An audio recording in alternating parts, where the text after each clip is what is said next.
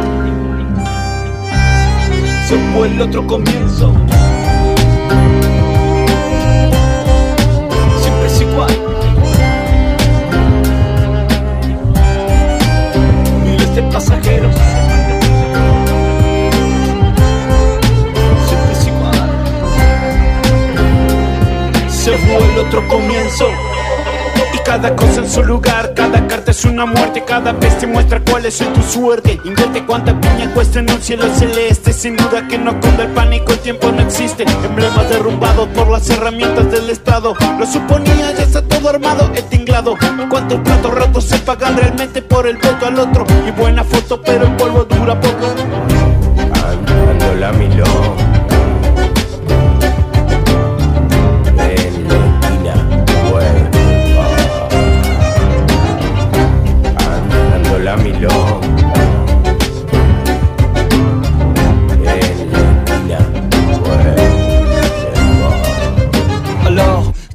Passe-t-il? Expliquez-moi lorsque je vois autour de moi que du flic et du fric.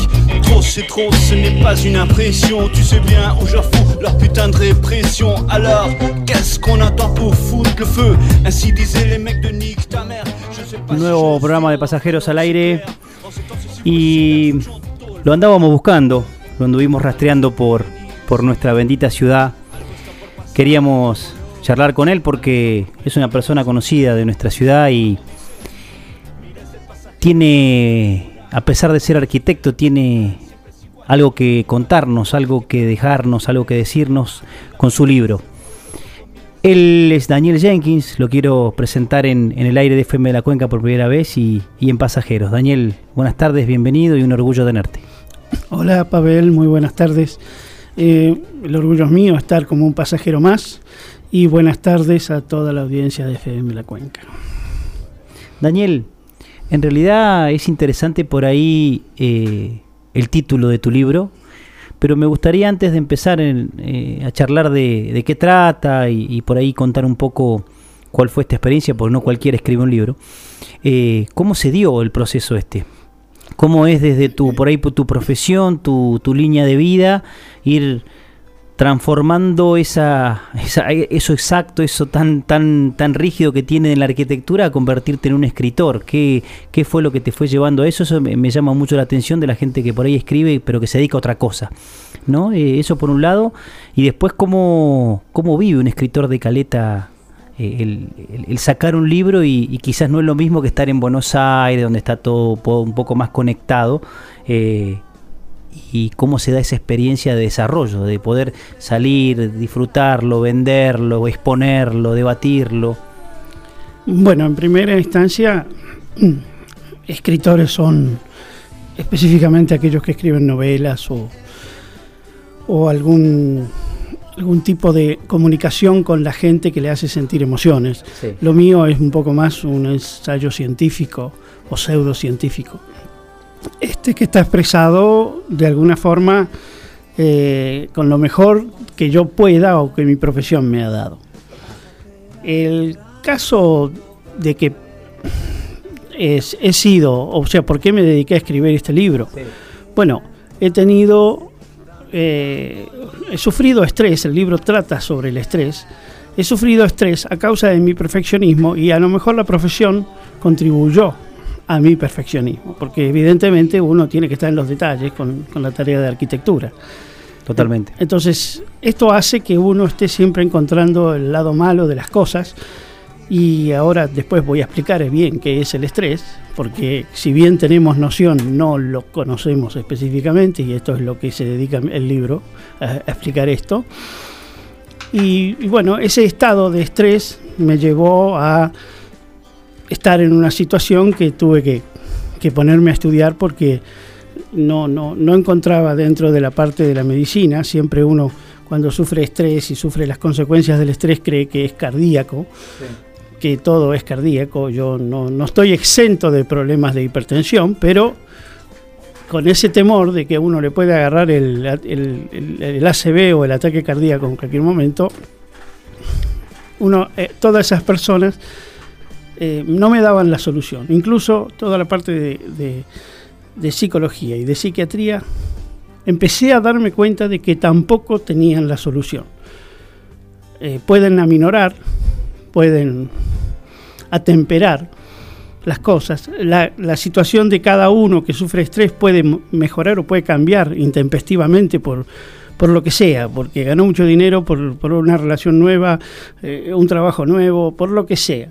Pero todo queda adentro y en algún momento en el futuro va a aflorar otra vez. Así que todo lo que he descubierto lo volqué en ese libro y lógico, la investigación me llevó a muchas cosas más, que las cuales seguramente hablaremos este, a medida que avance el programa. Perfecto. Daniel, eh, o sea, es una experiencia de vida la que a vos te, te llevó a esto. ¿Por qué el perfeccionista? Porque la manera que tenemos de combatir al estrés, porque ¿qué ocurre? ¿Qué nos produce estrés? Vamos a, te voy a tener que dar una definición de estrés Sí. específicamente, es un, un shock. dentro del cuerpo, pero yo lo declaro específicamente como un lenguaje, como parte de un lenguaje que tiene el cerebro con el cuerpo. O sea, así como nosotros tenemos un lenguaje de 24 eh, letras Sí.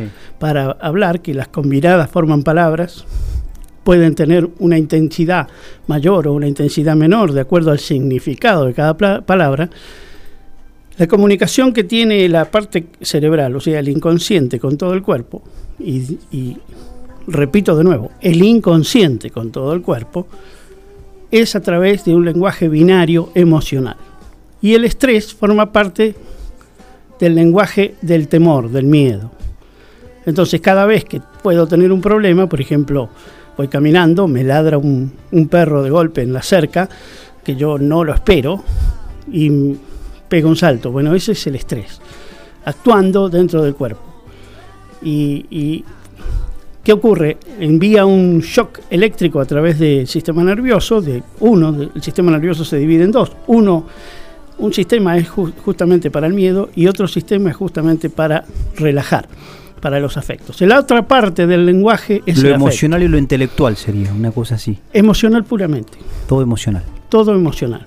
O sea, el, el- el inconsciente evalúa qué es peligroso y qué no de acuerdo a transmisión genética de generaciones de humanos o a una experiencia propia. ¿Eh? Si me mordió un perro, si nunca me mordió un perro por ahí, no voy a tener temor. Seguro. Sí, sí. Pero si tuve una mala experiencia con el perro, esto queda como un estrés postraumático dentro del cerebro y actúa en cuanto aparece un perro, ya me pongo en alerta. Llevémoslo a esto cuando éramos cazadores y tenían, estaban los leones. O sea, es un sistema, el estrés es un sistema de defensa. Sí. O sea, que a mí me dice, bueno, te pones en, en guardia, digamos. Como que todos estamos ante esas situaciones, pero hay que ver cómo uno las afronta también y cómo, cómo las sigue y, y cómo le pega también el entorno, la colaboración que tiene. Es como vivimos en un contexto de estrés. Correcto. El contexto, el contexto se lo damos, el estrés se lo damos nosotros al contexto.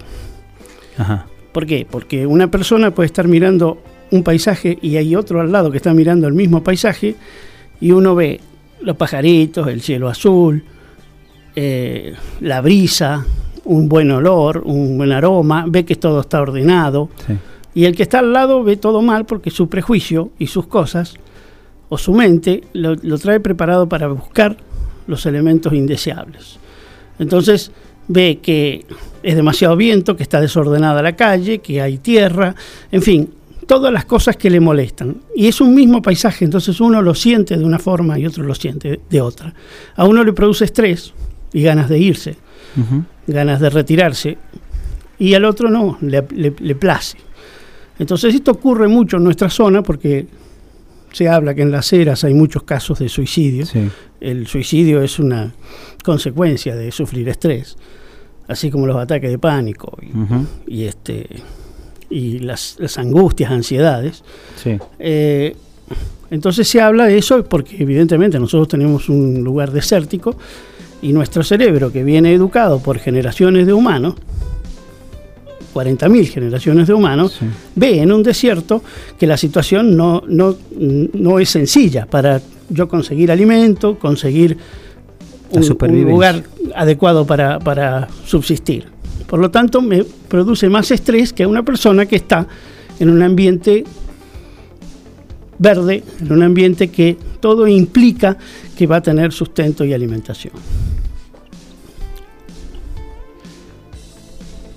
Lo que a mí me llama la atención por ahí en estas cuestiones es cómo uno dice, bueno, a ver, em, vivo, analizo estas situaciones, me por ahí me pasó, vos me mencionabas esto de que por ahí tuviste situaciones apremiantes de estrés y querés hacer como una colaboración, una ayuda. Ahora, tiene como mala, tiene como mala imagen decir, bueno, es un libro de autoayuda, ¿no? Ese, que, que decir, bueno, a ver, lo leo, qué incorporo, en qué me, en qué me, en qué me puede servir. Leí un poco antes de, de invitarte, leía que lo presentaste en otros lugares y eh, se hablaba, una de las presentaciones que me, gustó, cómo era el libro, que es un libro para gobernar voluntariamente las emociones, ¿no? Esto de la tristeza, la depresión, eh, y cómo uno, eh, desde su perfeccionismo cree que controla todo, ¿no? Perfecto lo que me decís. Justamente por eso se destaca el perfeccionismo. Porque uno cree que haciendo las cosas perfectas, la, la situación de estrés va a bajar. Es lo que mi cerebro me pide. ¿Esto por qué es? Porque dentro de un grupo gregario, a través de los de siglos, Sí. de, de- de millones de años, desde que éramos, no quiero insultar a ninguno con las religiones, pero desde que éramos bastante primates, este, dentro del grupo gregario hay un sistema de escalafón, de escala. O sea, está el líder y está el último. Sí. El último es el que no le dan protección, no le dan nada y ese está dispuesto a ser comido por los animales. Por lo tanto, estar en la parte última del escalafón es produce estrés, es automático. Entonces a nosotros nos ocurre que en el grupo, cuando somos chicos, vamos a la escuela, nosotros queremos pertenecer a un grupo. Es necesario. El, el inconsciente lo pide. Y si no pertenecemos, empezamos, nuestro inconsciente nos empieza a decir, este no es un lugar adecuado. Nos envía estrés a través del sistema simpático, el sistema nervioso simpático. Nos manda adrenalina a la sangre. Entonces, y, no- y nadie entiende por qué ese chico está mal. Y a los grandes nos ocurre lo mismo Seguro, seguro. nos ocurre exactamente igual. Por lo tanto, gobernar las emociones es indispensable para que eso no ocurra, porque yo puedo tener dos hijos y un hijo puede ser así y el otro no, Seguro. porque el legado genético cambia, se eh, puede ser diferente en ambos. O los aprendizajes y la forma de, de tomar los problemas desde, desde niño son diferentes y dejan otro tipo de experiencia.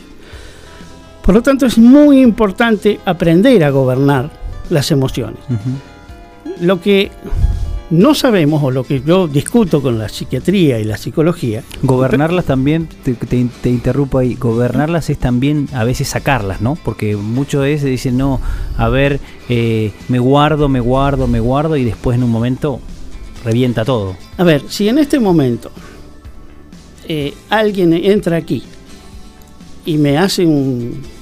me, me quiere producir un daño o producirme Sí. algo, yo le voy a recordar la cara, mañana vengo, o pasado vengo, o el año que viene vengo, y voy a estar con temor a ver si esa persona vino de vuelta o viene, puede llegar a venir. Entonces yo ya estoy en estrés cuidándome de si esa persona vino. Exacto. Cuanto más veces pienso en esa persona, yo pavimento el camino neuronal del recuerdo de esa persona con la emoción que sufrí, la mala, la mala pasada que sufrí. Sí. Esa es la emoción, el- el- el- un grado de temor. Por lo tanto, cuando yo más recurro a recordar lo que me pasó, estoy pavimentando más y estoy pavimentando el estrés. Justamente lo que tengo que hacer es modificar ese pensamiento la, eh, como dijimos, la comunicación que tiene el inconsciente con el cuerpo para decirle a cada célula, afuera hay un león, la célula no sabe si es un león, si es una persona apuntándome con una pistola Sí. o qué cosa es. Me da un grado de temor. Ese grado depende de mi carácter y de mi forma de ser y de mi forma de haber aprendido y aceptado las cosas. Ese grado de temor lanza el shock de, de- un shock eléctrico por el sistema nervioso, lanza la adrenalina y yo lo voy, cada célula de mi cuerpo va sabiendo de que afuera existe algo. Eso tarda un tiempo, tarda entre 7 y 10 segundos en acomodarse. Por lo tanto, nosotros, hay experimentos, Sí. vivimos la vida en un delay. Por esa cuestión que tenemos de, de tener que recorrer, o sea, la adrenalina sale de, los- de arriba de los riñones, hay dos glándulas, la adrenalina y el cortisol, llega al corazón, está muy cerca del corazón, llega al corazón y el corazón lo reparte hacia arriba y hacia abajo. Lógico, le tarda más en llegar a la punta del dedo gordo del pie, pero todo ese recorrido, que es a veces un calor que nosotros sentimos, tiene un lapso de tiempo. Eh, hay un científico alemán que ha colocado personas en un resonador. El resonador es una máquina como si fuese para hacer una, un ataque. No es lo mismo, por la duda que me esté escuchando Sí, sí, alguno. Pero e- e- ese túnel tipo plástico, de plástico tipo que le ponen un casco un a uno un y lo meten adentro, eso hace resonar los átomos de oxígeno. O sea, cuando yo pienso en, en un perro o en lo que sea, los átomos de oxígeno de las neuronas que están teniendo el pensamiento de que hicieron el enlace Sí. se colorean en el monitor del, del resonador. Mirá. Este, por eso, al resonar los átomos, se ve el color. Eh, de esa manera yo obtengo, en el momento que estoy empezando a pensar, bueno, han colocado personas eh, en los resonadores y les han puesto un monitor adelante y, que, y con la, este, el encargo de elegir si querían a lo mejor una gaseosa o mate, digamos. Descubrieron que en el monitor del resonador la persona elegía una u otra 10 segundos antes de que apretara el botón adecuado. y 5 segundos antes ya sabían con qué mano iba a apretar el botón. Entonces, Ahí está el Todo. delay. todo vive en un delay. Esto ya se torna un poco más complejo, Sí. porque nuestro cerebro es un detector de átomos, de electrones y de protones. y de- entonces todas las imágenes y todos los sabores y todas las texturas y todas las cosas viene porque nuestro cerebro puede detectar eso. Así que, ¿qué es la vida? ¿Una realidad o una ilusión? Y si es una ilusión es como una especie de videojuego. Nuestro cerebro está preparado a ese videojuego en el cual estamos. Ese videojuego lo podemos gobernar, gobernando el lenguaje de las emociones. No es fácil, pero el libro en los últimos capítulos tiene una cantidad de ejercicios que si la gente lo adquiere y los hace, evidentemente va a poder llegar de a poco con la práctica, pavimentando los caminos neuronales, en vez del en, lugar de los, los caminos del temor, pavimenta los caminos del afecto y de esa forma va mejorando su perspectiva y su visión respecto al juego en el que estamos. No va a importar si estamos en un desierto o en una selva o en un lugar con mucho alimento o con poco alimento. Voy a tener fe y confianza en mí mismo de que las situaciones, todas las situaciones las voy a superar porque pongo a mi inconsciente a trabajar para mí. Daniel, ¿tuviste devoluciones de lectores? Sí, eh, ¿Sos de, de ir y venir, de abrir, por ejemplo, un Face o un, algún cadena, un lugar donde recibir consultas? yo reconozco una cosa. A ver. Libro es un poco difícil de, de, de masticar. ¿En qué sentido? A ver. porque, como te expliqué, todo el estrés me determina de que el cerebro al fin y al cabo es un, un- es un detector, como si fuese un televisor, ¿no es cierto? Entonces, el televisor es un detector de, de- de átomos. Sí. Entonces está la estación de televisión que emite la imagen y cada uno de los que tenemos televisores Tenemos distintas percepciones, y vemos distinto, seguro. aunque estemos viendo el, el mismo programa. Sí. vemos todo distinto. Así que, pero ese detector me lleva, me introduce dentro, es que el cerebro sea un detector, me introduce dentro de la física cuántica, porque me pongo a, escu- a- a- a estudiar cómo hace el cerebro para recibir los átomos, pasarlos por el ojo, por ejemplo, Sí. descomponerlos en una retina en impulsos eléctricos, mandarlo a una parte del cerebro que forma la imagen al revés, Todo un trabajo. todo un trabajo. Y, y posteriormente llevar, mandársela a mi inconsciente y mi inconsciente, de acuerdo a mi experiencia, determina si la imagen que estoy viendo es peligrosa Ajá. o es, si es un alimento, puede ser si es un león es peligroso, si es un alimento me lleva a acercarme. Entonces uno me produce el estrés, todo ese proceso de que entra, pues lógico que toda la parte atómica va a la velocidad de la luz, pero si bien el chispazo eléctrico del estrés también va a la velocidad de la luz por las neuronas, la- el camino de la adrenalina por la sangre, que la adrenalina es tan potente que si yo tuviese una molécula, una molécula, una molécula, piensen lo que es agua, una molécula de agua es dos átomos de hidrógeno y uno eh, de oxígeno. Sí. Una molécula, si fuese una molécula de agua, este, si- la adrenalina, si fuese azúcar, endulzaría una lata de gaseosa. Automáticamente. Es tan potente y tan fuerte. Entonces eso tiene que, al recorrer, forma ese famoso delay, ¿no? De todo este viaje que hace que el- la imagen venga, sea evaluada, entre al cerebro, sea evaluada y mi cuerpo tenga una respuesta de defensa o de aceptación. Bien. Eso es el estrés. Eso.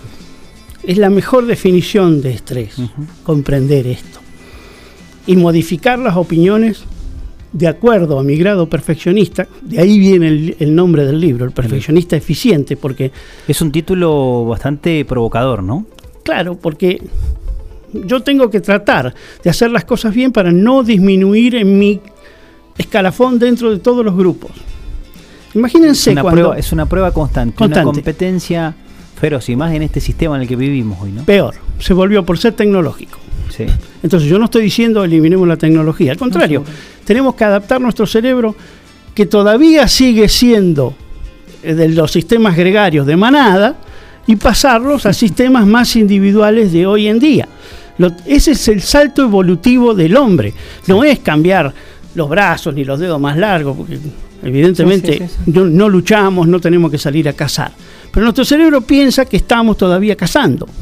Es el, el Homo videns de Sartori. Exacto, correctamente, correcto. Este, Giovanni Sartori. Y, y todo, es más, hoy recibimos datos que un, un cazador de hace 20 mil años no recibe. O sea, ya sabía más o menos con qué se encontraba y sabía que tenía que luchar dentro del grupo para no quedar afuera y no ser aislado de, la manada, que eso le corresponde. Por eso el ser desterrado antes era muy importante. Por eso se consideraba algo terrible Claro. ser desterrado. Porque era, Era el peor castigo. el peor castigo, que era quedar a merced. A veces preferían morir y no ser desterrado. El problema es que un chico hoy, en lugar de aprender a cazar, o sea, hacer dos o tres cosas, tener cuidado de no poner el pie donde no corresponde y demás, todo ese tipo de cosas, nosotros lo mandamos a competir en varias manadas, no está en una compitiendo. Compite en varias, va a la escuela, va a natación, va a lo mejor a aprender a tocar un instrumento. En todos va a tener compañeros y su inconsciente, su cerebro inconsciente, lo va a ubicar en a ver cuál es el rango que tiene. Porque él está, su cerebro inconsciente está compitiendo, sigue todavía pensando como miles de años atrás. Eso lo tenemos que modificar. Y yo les aseguro que quien modifica esto y aprende a manejar su inconsciente, no solamente logra un estado de felicidad permanente, porque ya el cerebro después de varios días deja de pensar mal y empieza a pensar todo bien. Es como que agarras una senda, Distinta, como decías vos, el- diferente. el- el- lo pavimentado empieza a ser distinto. Hacer, hacer diferente, claro. Por eso el libro trata al principio en una especie de...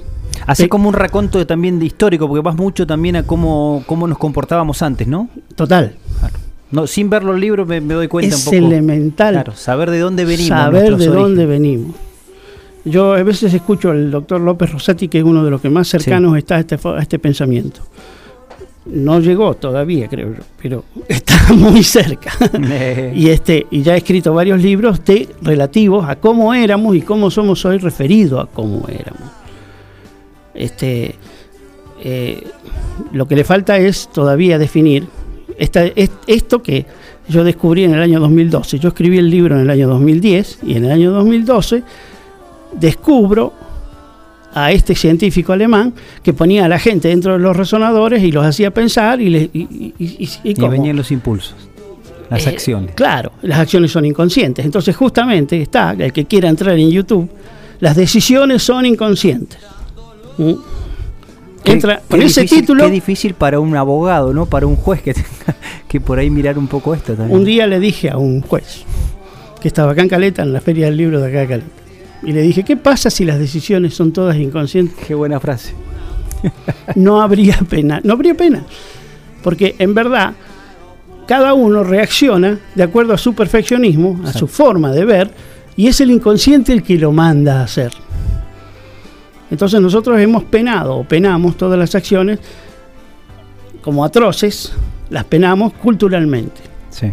Pero dentro de este juego, dentro de, de- de toda esta realidad virtual que el cerebro capta, estoy hablando de la vida, ¿eh?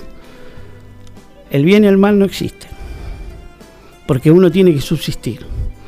Entonces, ¿qué pasa? Uno a veces no actúa para, digo, para el inconsciente, quiero que se me entienda bien. ¿eh? Sería como un fin justifica los medios para adentro. Para, para adentro, para el inconsciente el bien y el mal no existe. Si yo tengo que matar a alguien, mi inconsciente va a querer matarlo porque tengo que... Es el famoso, por ejemplo, defensa propia, tener, el, tener ese impulso que por ahí en ese momento que uno no, lo- sabe cómo no lo, lo coordinaste. No, lo- No sabe cómo lo hizo. Esto se da de palo con las teorías de Rousseau, que hablaba de que el hombre es bueno y que la por sociedad... naturaleza. Y que la Y sociedad no es lo así. corrompe. Yo diría que es al revés. A ver, pero Daniel, tengo, quiero hacer la primera pausa porque me encantó la, la charla con vos. Estoy charlando con, con Daniel Jenkins, autor del Perfeccionista Eficiente, libro caletense, este arquitecto que se animó a, a ver si somos tan perfeccionistas y si podemos gobernar el lenguaje de las emociones. Pausa y volvemos.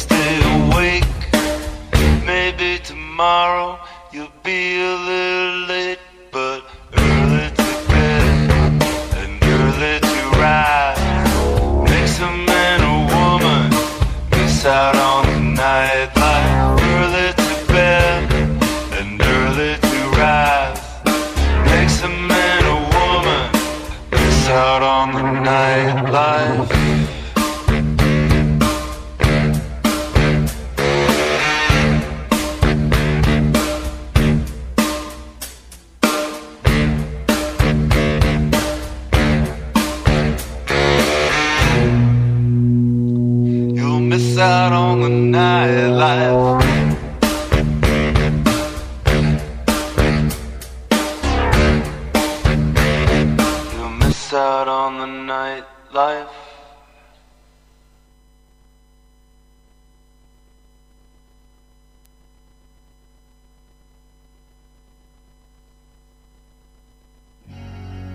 into love for God, into fear, the flame, and to burn. Estás escuchando Pasajeros en FM de la Cuenca.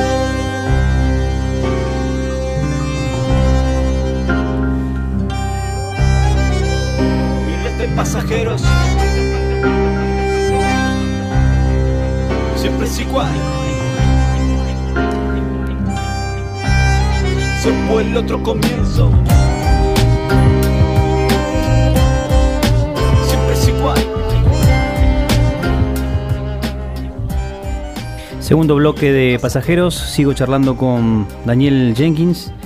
Bueno, y fuera de aire aparecen temas, aparecen cuestiones que, que uno va también discutiendo, porque es verdad que esta pandemia, esta situación que estamos viviendo nos ha cambiado un poco la forma de vida y nos pasaba por ahí que charlábamos los jueves, el día que, que tenemos eh, ese espacio con el grupo GIA, con Mónica Riagada y Claudio Catulo, de tener gente invitada eh, y tuvimos la posibilidad de charlar con una psiquiatra cubana donde hablaba de esto de, de la angustia, la incertidumbre. Y aparecen temas, aparecen temas de que están ligados a la pandemia, a, la- a las cuestiones de cómo estamos viviendo, cuándo va a terminar esto. Y que por ahí lo relaciono con tu libro, Daniel, y, que por ahí también involucra temas que hoy no se tocan. Eh, el, el- detalle y, y leí un poco tus artículos de, de que por ahí estuviste por Chile, en Punta Arenas o en lugares como el sector de Magallanes donde hay tasas altas como las nuestras, ¿eh? las negamos por supuesto, pero como las nuestras que tienen que ver con las tasas altas de suicidio, de, de soledad en la que vivimos, vos lo mencionabas esto también del clima, el lugar donde, se- donde uno vive, y que son temas que no se tocan, porque parece que si uno los toca o los difunde, parece que los replica. Pero bueno, creo que, que tu libro busca un, busca un aporte, ¿no? Busca tratar de, de encontrarle un poco esa vuelta a esto que nos está pasando.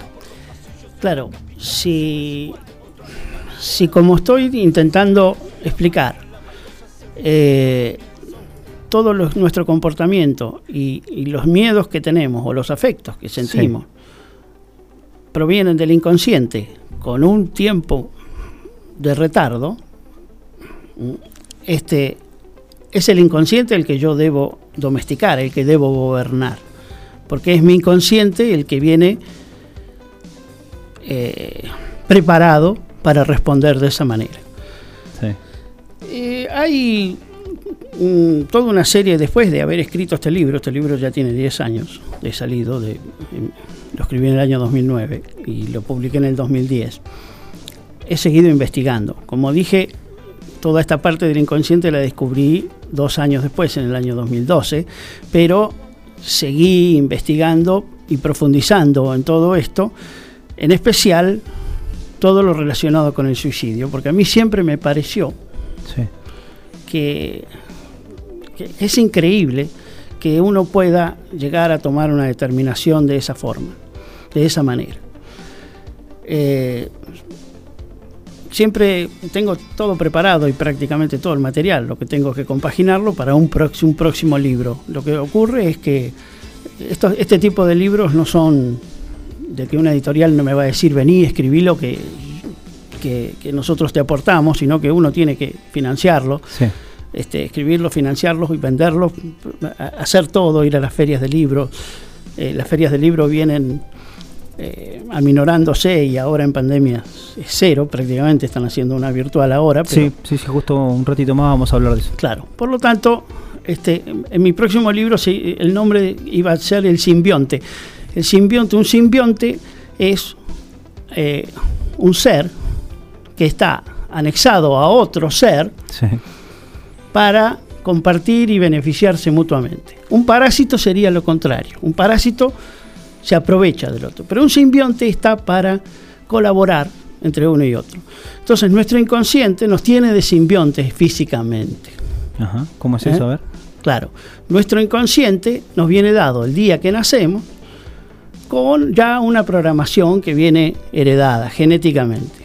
Y a partir de ese día, hasta los tres años, no tenemos tres años y medio, cuatro, no, no tenemos recuerdos de nuestra infancia, pero empezamos a, eh, a, a- a sufrir las consecuencias de vivir.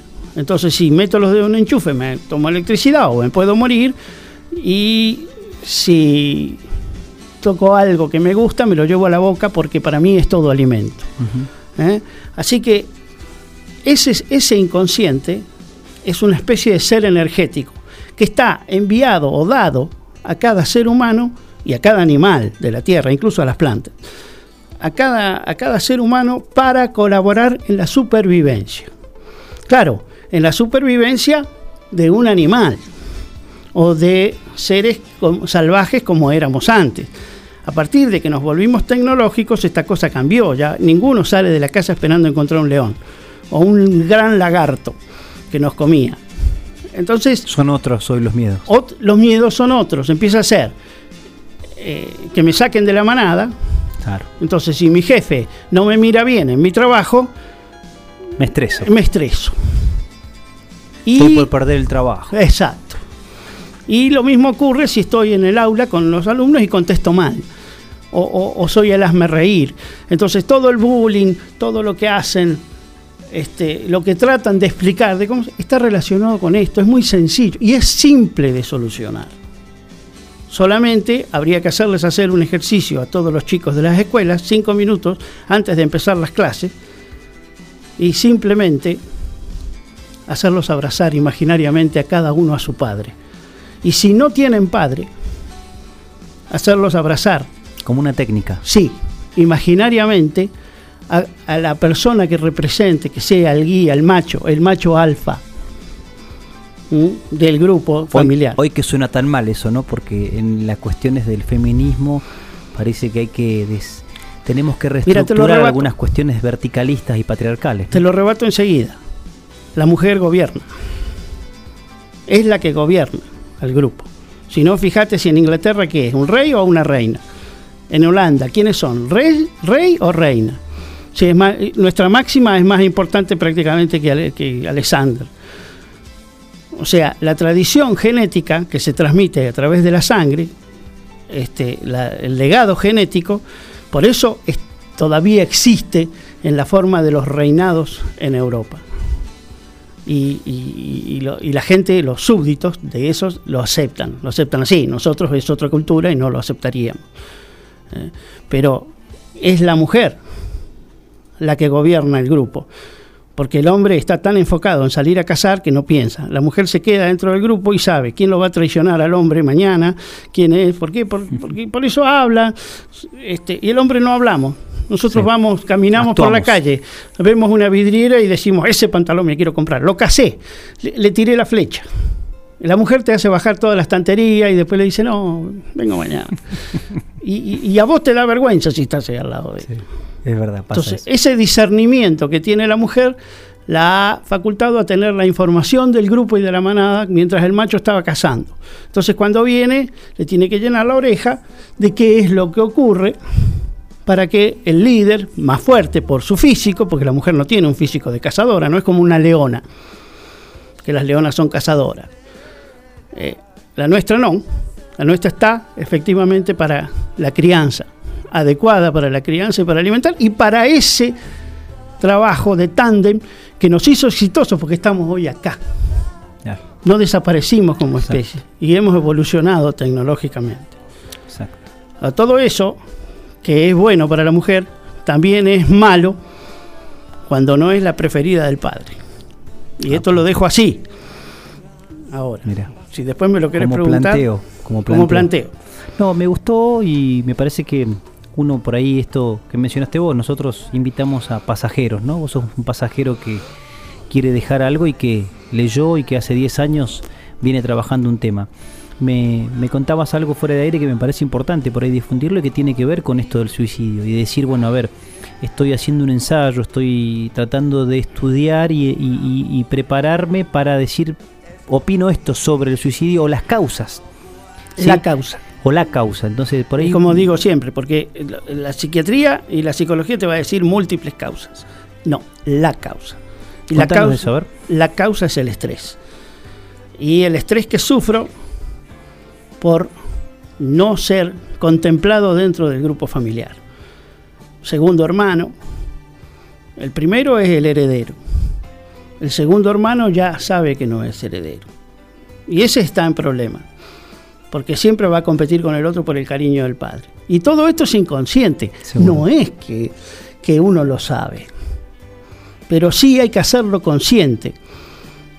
y producir la terapia. El abrazo del padre que te dije antes en la escuela es importante para eliminar la competencia dentro del grupo.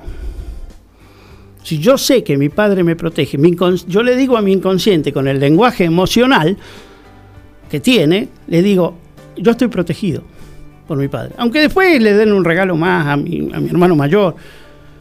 Y la mujer, nosotros tenemos una tradición de, de legado genético, a través siempre era el primogénito, era, era el, el- el lo que buscaba, el líder de la manada, o el rey, o, el, o el que conducía el grupo, buscaba al primogénito que lo iba a seguir. Por lo tanto, quería, donde elegía a una hembra, a una mujer, quería tener el hijo varón.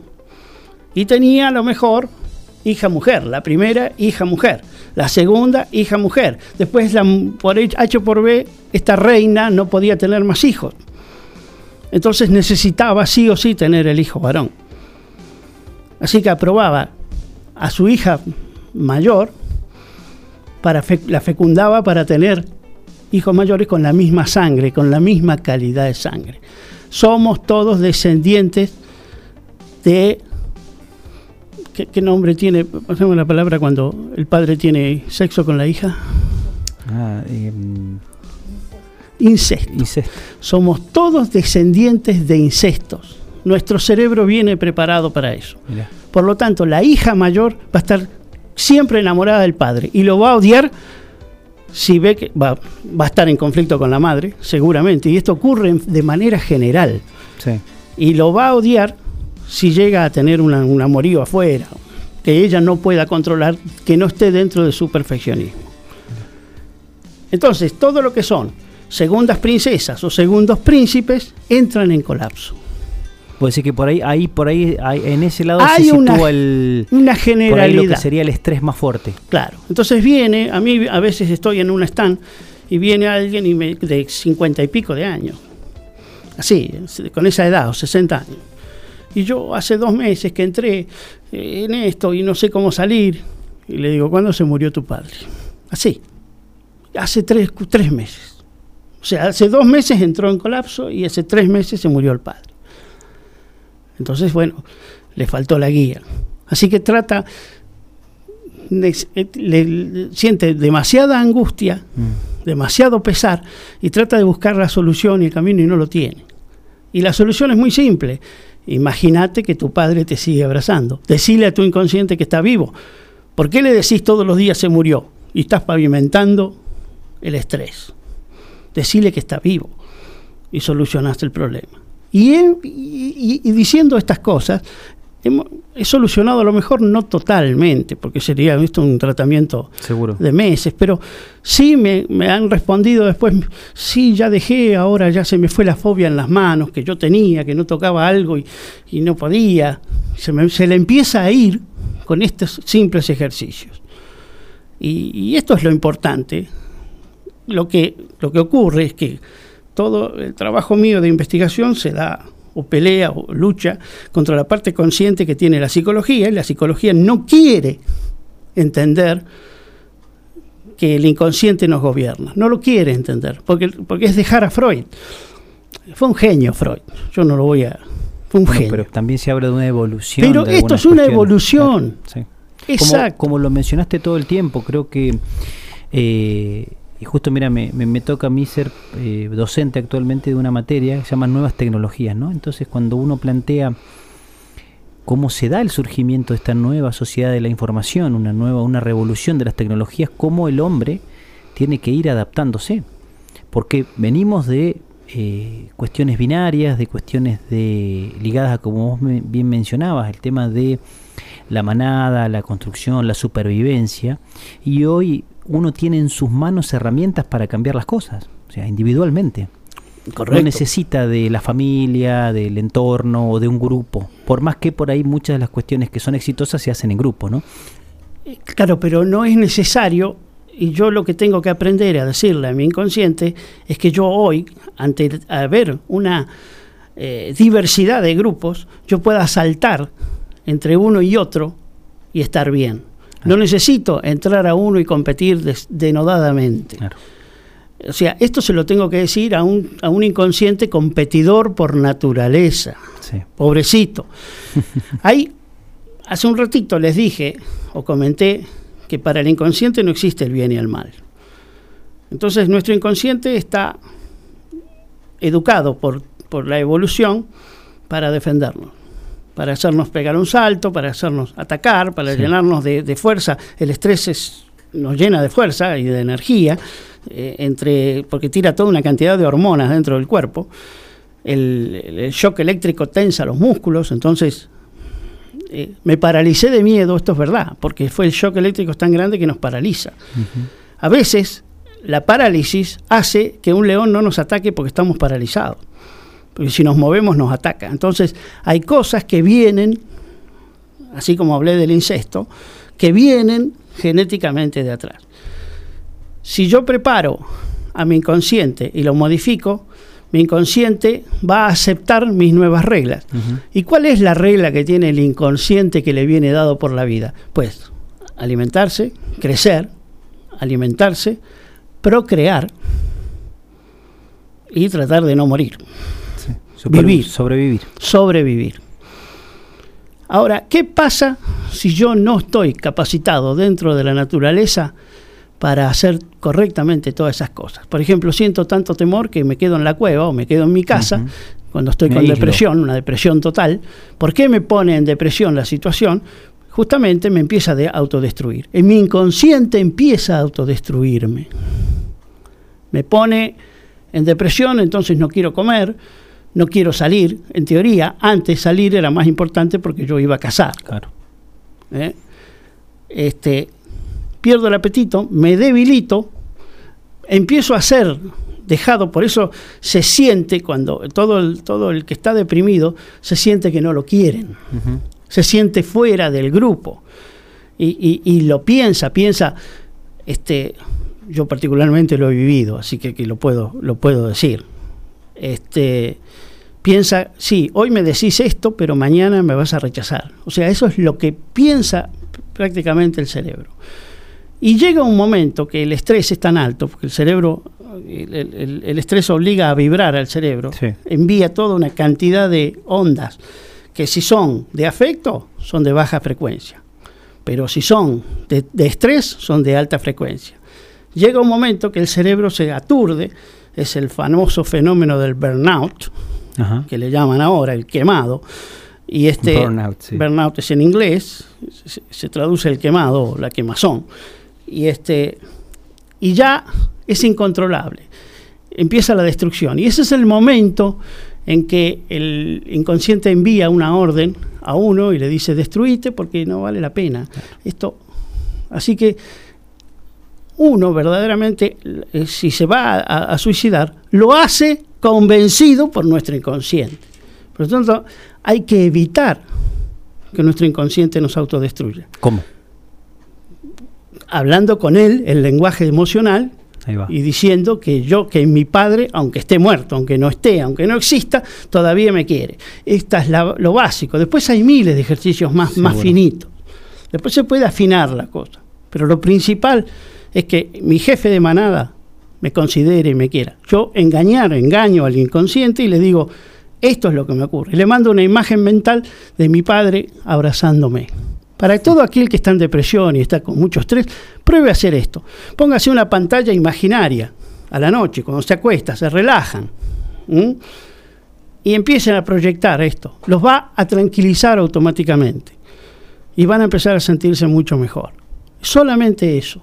Mi padre me quiere. No decirlo, porque el lenguaje es emocional. Yo le tengo que dar consentimiento. Tengo que sentir el amor por mi padre. Es así. Es así. Daniel, te agradezco por, por esta hora. Eh, creo que por ahí me parece vamos a tener que seguir charlando este, algunos de estos temas porque por ahí se vinculan con muchas de las cuestiones que venimos haciendo y discutiendo y debatiendo acá en, en el programa. Eh, me parece que por ahí son, vos lo mencionaste, cuando uno toca temas nuevos, temas que por ahí están en, en debate, en discusión, o temas que son difíciles de tratar, como por ejemplo el suicidio, que nadie, nadie lo, lo no, es- no es que no lo tratan, sino que por ahí no se difunde o no se comunica. Eh, son temas puntuales que tenemos que tener en cuenta para nuestra vida. Y no se comunican, porque muchas veces erróneamente la Organización Mundial de la Salud pide no hablar ni transmitir estas cosas por medios de comunicación, porque dice que hace que cierta gente tome las decisiones y, y si la decisión es inconsciente, no hay cómo. O sea, esto es así. Exacto. Si alguien tiene que, se entera ahora que, que escribi- escribiste un libro y tenés que recomendárselo, que, ¿cómo se lo, cómo se lo vendes? El perfeccionista eficiente es la página de Facebook. La página de fans y el, el sitio de Facebook que tengo, los dos se llaman iguales. Y ahí tenés también contacto con lectores para, Sí, por ahí hay- tener alguna discusión. Hay contacto, sí. Hay contacto. Sí, sí. Y, y también hay algo en, en Instagram, pero bueno, todavía no lo, no lo manejo yo. Y este, pero eh, directamente por la parte en- eh, eh, de Facebook, ahí va, ahí nos pueden contactar. Daniel, muchísimas gracias por este tiempo. Me llama mucho la atención, sinceramente, y me gusta hablar y que sean pasajeros de este show que le decimos nosotros a la gente que escribe. Creo que sí sos un escritor y porque alguien quiere dejar algo cuando lo plasma en un papel. Entonces, eh, más allá de los temas que uno toque o que seas un investigador o un interesado de estos temas, eh, la escritura y la, la situación de, de poder dejar algo sirve, porque el libro puede trascender también muchas cuestiones o pueden confirmarse muchas de las teorías que por ahí tenemos en discusión. Y la Muchísimas gracias. necesidad de comunicación es innata, o sea, eh, eh, somos chusmas por naturaleza. Muchas gracias, Pavel, por haber estado acá como un gran pasajero. Y este y les doy todo una que pasen una muy buena tarde todo el mundo y que tengan una vida feliz. Pasaba entonces Daniel Jenkins con su perfeccionista eficiente. Pausa y seguimos con temas de libros, Feria del Libro y un invitado especial también acá en el estudio. that one, one time another you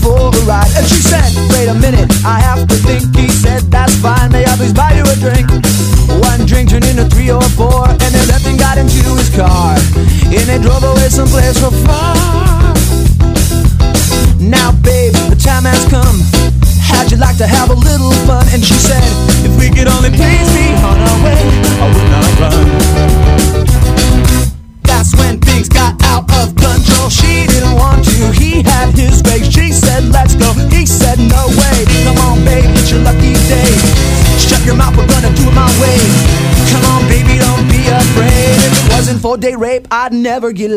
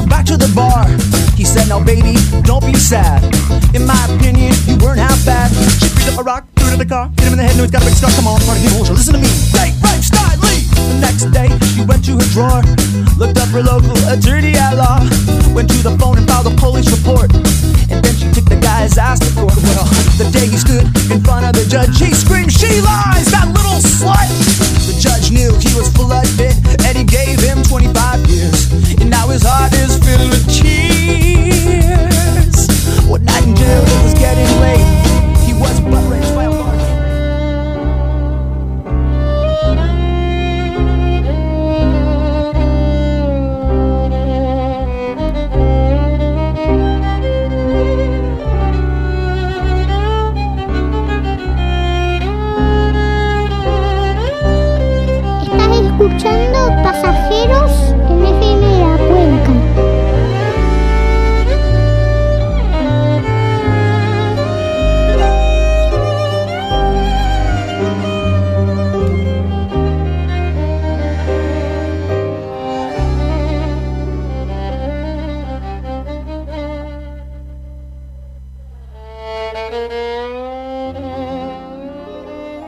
Bueno, y seguimos hablando de escritores.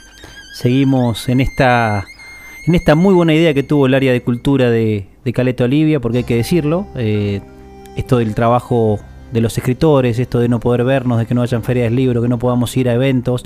Entonces se armó una feria del libro virtual. Y ayer, así mirando un poco los medios, porque lo conozco, porque ha venido a hacer algunas grabaciones acá a la radio y, y lo he escuchado también en otras radios hablando de sus libros, lo encontré a, a Oscar Angélico. Así que Oscar, bienvenido al aire de FM La Cuenca, bienvenido a este Pasajeros. ¿Qué tal? Muy buenas tardes, muchísimas gracias. Bueno, Oscar, en realidad saber un poco de qué es lo que te traes, porque no, so- no es lo único que, que haces, es, esto es nuevo por ahí en lo que tiene que ver con, con cuentos. Un poco miré esa re- linda entrevista que te hizo Susana eh, en un poco el recorrido de tu historia, de dónde venís, que por ahí estaría bueno que, que nos cuentes cómo, cómo se va dando esa... porque por- no es tu profesión, te dedicas a otra cosa, Exacto. pero mm, un poco de lo que hablábamos con Daniel, también es arquitecto, decir, bueno, me, me predispongo a escribir un libro, de dónde vengo, eh, cuál es la línea que le voy dando y escuchaba también que, que surgió como por un concurso, vos ya escribías y te arrancaron en un concurso muy chico y ahí no paraste más. Sí, exacto. Eh, en realidad eh, yo siempre escribí desde muy chico. Eh, comencé, como siempre cuento, en, en- en lo que era la, la famosa composición tema La Vaca, ¿no? Que se daba en la, en la escuela primaria cuando hacía hacer composiciones, pequeñas Ah. poesías, qué sé yo. Entonces, bueno, ahí empezamos a, a- a incursionar. Y después me gustó, me divertía mucho, hasta el día de hoy me divierte mucho escribir poesía. Eh, Es, tu, es, es lo que más te gusta. en en realidad lo que más me gustan son los cuentos. Ah, mirá. ¿sí? Pero bueno, escribir poesía creo que es lo que más me divierte. Ahí va. ¿sí? Me, me- me parece muy divertido decir algo y decirlo rimando, ¿no? Este, creo que, que esa, esa gracia eh, es, es algo que, que- que me divierte mucho. Yo leo, por ejemplo, no sé, a, a Becker y digo, qué, qué- qué hermosa manera de decir las cosas, qué sé yo. Siempre, siempre me cautivó eso, ¿no? Sí. De la rima. Eh, entonces, bueno, primero empecé con algunas, con algunas poesías y después, bueno, pasé a cuentos, también escribí obras de teatro, una novela, así que hay, hay un, un camino, pero siempre hay un, un- un punto de inflexión, hay un antes y un después Ujú. del momento en que uno decide a- hacer pública su obra. Eh, no sé si llamarlo hacer pública directamente a- al tema de publicar un libro, pero sí a, a mostrar eh, su- lo que uno hace a personas que ya no sean familiares y amigos. Seguro. ¿sí? Por ahí uno dice, bueno, a ver, voy a llevarlo, no sé, a un, a un concurso literario, voy a llevarlo a una exposición, voy a llevarlo a una biblioteca, voy a compartirlo en un café literario. ¿sí? Este, y eso es un, es un punto de inflexión porque, bueno, a partir de ese momento uno ya, ya se anima a otros. Y ya no es tuyo, ya es de los demás. Exactamente, ya no, eh, ya no, ya no pertenece a uno. Eh, hoy, hoy casualmente estaba hablando eh, con, con Carlitos Berenguel y me decía que lo que más a mí me agrada de, de la escritura es que yo escribo algo, pero la reproducción es en conjunto. La persona que está leyendo eh, es copartícipe de, de lo que está viviendo, porque lo que yo escribo, él, se lo imagina de una manera, vos te lo imaginas de otra y otro se lo va a imaginar de otra manera. Entonces, eh, esa ficción que se arma en la cabeza del lector, eh, el lector también es partícipe y bueno, y no hay nada, no hay nada en el medio que lo, que lo interponga. Cuando nosotros vemos una, una imagen, ya sea de una película o, o un- una ilustración gráfica, eh, ya nos condiciona la, re- la representación de, de- de algo, ¿no? Sí. Yo siempre digo eh, que el, el tema, por ejemplo, de lo- los libros de, de J.K. Rowling, este, cuando uno eh, se imagina Harry Potter, ya todos nos imaginamos al actor. Claro. Ya, ya no nos imaginamos a, a un Harry Potter diferente cada uno. Sí. Es muy difícil hoy por hoy decirle a alguien Harry Potter y que no se imagine la cara del actor, Claro. porque fue impuesto. Y por ahí Rowling se imaginó otro tipo de personaje. A lo mejor, a lo mejor Rowling dijo otra cosa. Si uno lee, que se yo, a Tolkien dice, bueno, eh, Frodo, y, Claro. y todos nos vamos a imaginar el actor porque, Sí. bueno, se popularizó tanto la película. Exacto. No digo que sea malo, no, pero bueno, ya hay una, hay un intermediario y hay, hay alguien que está este, eh, intercediendo entre la imaginación del autor y la imaginación del, del lector. Es así. En, hace un par de meses, cuando creo que fue el, día del libro o era el día de los escritores, no sé si era algo ligado a, ligado a Leopoldo Lugones, que hicimos un programa ya, vamos por el 40 más o menos, y hablaba con un amigo que, escribe, que es un escritor bastante conocido, se llama Hugo Salas, que es de acá de Caleta. Y él me decía que me, gustaba preguntarle, porque lo conozco de chico, y, si hay algo que, me, veía en él es que estaba todo el día con un libro en la mano. Te pasaba que vos lo encontrabas y era un gran lector. Entonces me dice, para ser escritor, dice, tenés que ser un gran lector. Dice, esto es hasta, por ahí voy a decir algo que discrimina, dice, pero eh, para animarte a escribir tenés que haber leído mucho. Sí. ¿Sos lector? Sí, sí, sí, sí. Desde muy chico leo muchísimo. Eh, empecé en la escuela primaria cuando este, teníamos acceso a la biblioteca. Eh, yo era muy chico, apenas había aprendido a leer. Apenas había aprendido a leer y me fui derecho a un libro que me fascinó, El Tigre de la Malasia, Ah, de Emilio mirá, Salgari. Salgari. Y me gustó la tapa, la, la famosa biblioteca Villiquen, ¿no? Sí, sí. Me gustó la tapa, me gustó las ilustraciones. Y dije, bueno, quiero leerlo. Me, lo me, me dice la bibliotecaria, pero es un libro o sea, para chicos más grandes, Claro. ¿no? Bueno, no, pero dámelo igual. Y bueno, obviamente tardé, no sé, dos semanas en leer el libro. este, pero bueno, fue. Después, bueno, me, me- fasciné con, con Emilio Salgari, me, me encantó, ¿no? Eh, y sí, sí, Borges mismo decía este, que otros se enorgullezcan de las páginas que hayan escrito, yo me enorgullezco de las que he leído. Ahora ahí va. Eh, sí, hay que, hay que leer para, para, para ser escritor. ¿Y tuviste, Oscar, algún mentor? Porque por ahí te pasa esa profe de literatura que te agarró la beta y dijo, mira, a este lo exprimo y lo llevo para el lado de la, de la escritura, del taller, y que, que arranca más o menos en los 11, 12, 13 años, ¿no? Sí, hubo una profesora eh, en, eh, cuando iba al colegio secundario, que fue la misma profesora de literatura en segundo y tercer año, Ah, que sí, nos daba Una mucho... mentora. Exactamente, nos daba mucho lo que eh, nos incentivaba mucho a escribir, incluso un par de, de pequeñas obras de teatro que, que- que escribí este, en aquel entonces. eh, ella dijo, bueno, vamos a representarlas y las representamos Ah, y, y con... Este, Ah, con tuviste ahí papeles de producción dirección. también ya Sí, de, de guiones para radio, para teatro. Exactamente, para teatro, sí, sí. Hicimos alguna, algunas cosas y bueno, eh, la verdad que para nosotros era, era descubrir un mundo, Seguro. un mundo este, diferente, ¿no? Ver que, que lo que nosotros habíamos ideado lo, lo podíamos llevar al- al- ahí a la práctica, ¿no? Y lo presentábamos, en- llamábamos a los otros cursos y los presentábamos en, el salón de actos, así que interesante. Y el, ese concurso de poesía que, que leí, escuché un poco ahí con Susana que te contabas cómo fue. Eh, bueno, yo estaba en la etapa, en una etapa en la que, bueno, como, como te decía, en esta etapa previa, este, del punto de inflexión hacia atrás, Sí. eh, en donde uno eh, comunica lo que hace a sus seres queridos, a sus amigos. Eh, y un, y un amigo, un amigo muy querido, este, bueno, ve, veía la- las poesías que, y me, uh, esta me encanta, esta me gusta más, uy, mirá qué bueno. Y era tu esto". crítico. Exactamente, era mi crítico, era mi, mi, mi confidente. Eh, nos pasábamos, qué sé yo, horas escuchando, por ejemplo, a Joaquín Sabina, que tiene un- un- una rima Mm. increíble. Este, mirá, mirá cómo rima acá, cómo rima allá. Bueno, tomó un- siempre me, me instaba a que yo participara o que publicara algo. Y yo, bueno, no, no, a mí me parecía que, no, que lo mío no, no era como para publicarlo, ¿no?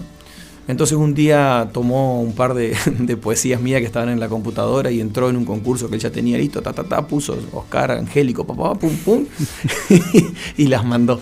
Este, y después me dijo, mirá que te inscribí en un concurso, mandé tal, tal y tal poesía. Este, y bueno, tuve la, la suerte de que fueron premiadas, así que bueno, eso fue, fue algo este, muy divertido que quedó en el, en el anecdotario, ¿no?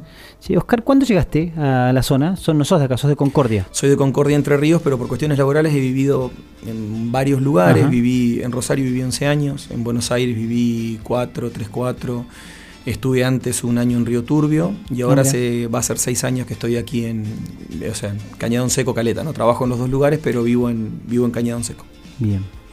¿Y cómo, cómo te pega esto de, de por ahí de la pandemia con, en un escritor decir, bueno, mira, voy a una feria del libro, pero virtual? O sea, voy, a voy llevo mi cuento, que es un cuento ligado al tema de eh, diablos internos, demonios. Me leí un poco que, que un poco esa línea que por ahí nos cuentes en qué andás o qué estás escribiendo. eh, y cómo se da la difusión, porque parece como raro, ¿viste? Uno está todavía con el libro en la mano, que va a una feria y viene una persona, lo compra el libro y se lo llevó. Claro, eh, O tiene ganas de que el escri- el escritor se lo firme o hable un rato o lo exponga. Sí, eh, a ver, siempre eh, me gusta, me gustaría que, que- que todo esto fuera de una manera diferente. Como vos decís, esto, esto es una solución de compromiso. Eh, podemos ver el medio vaso vacío o el medio vaso lleno, ¿no? Sí, podemos o ponernos a llorar porque no podemos hacer la, la feria del libro, o por ahí decir, eh, pucha, qué bueno. Encontramos la vuelta. Exactamente, le encontramos la vuelta. Que hay mucha gente que se lo va a perder, ni lo dudes. Hay mucha gente que no va a tener eh, acceso al, al- a, la, a la publicación. Porque que por no ahí va- no tiene tampoco acceso a redes. también porque no tiene acceso eso. a redes, porque no le gusta, eh, porque no tienen Facebook, porque no le gusta, porque no le gusta ver una presentación en, en- en- por streaming, porque le gusta ver una presentación eh, eh, eh, cara a cara con el escritor, porque quieren, como vos decís, tener el libro en papel y no en formato digital. Pero sí hay una gran porción que, bueno, no se lo va a perder y que va a poder tenerlo.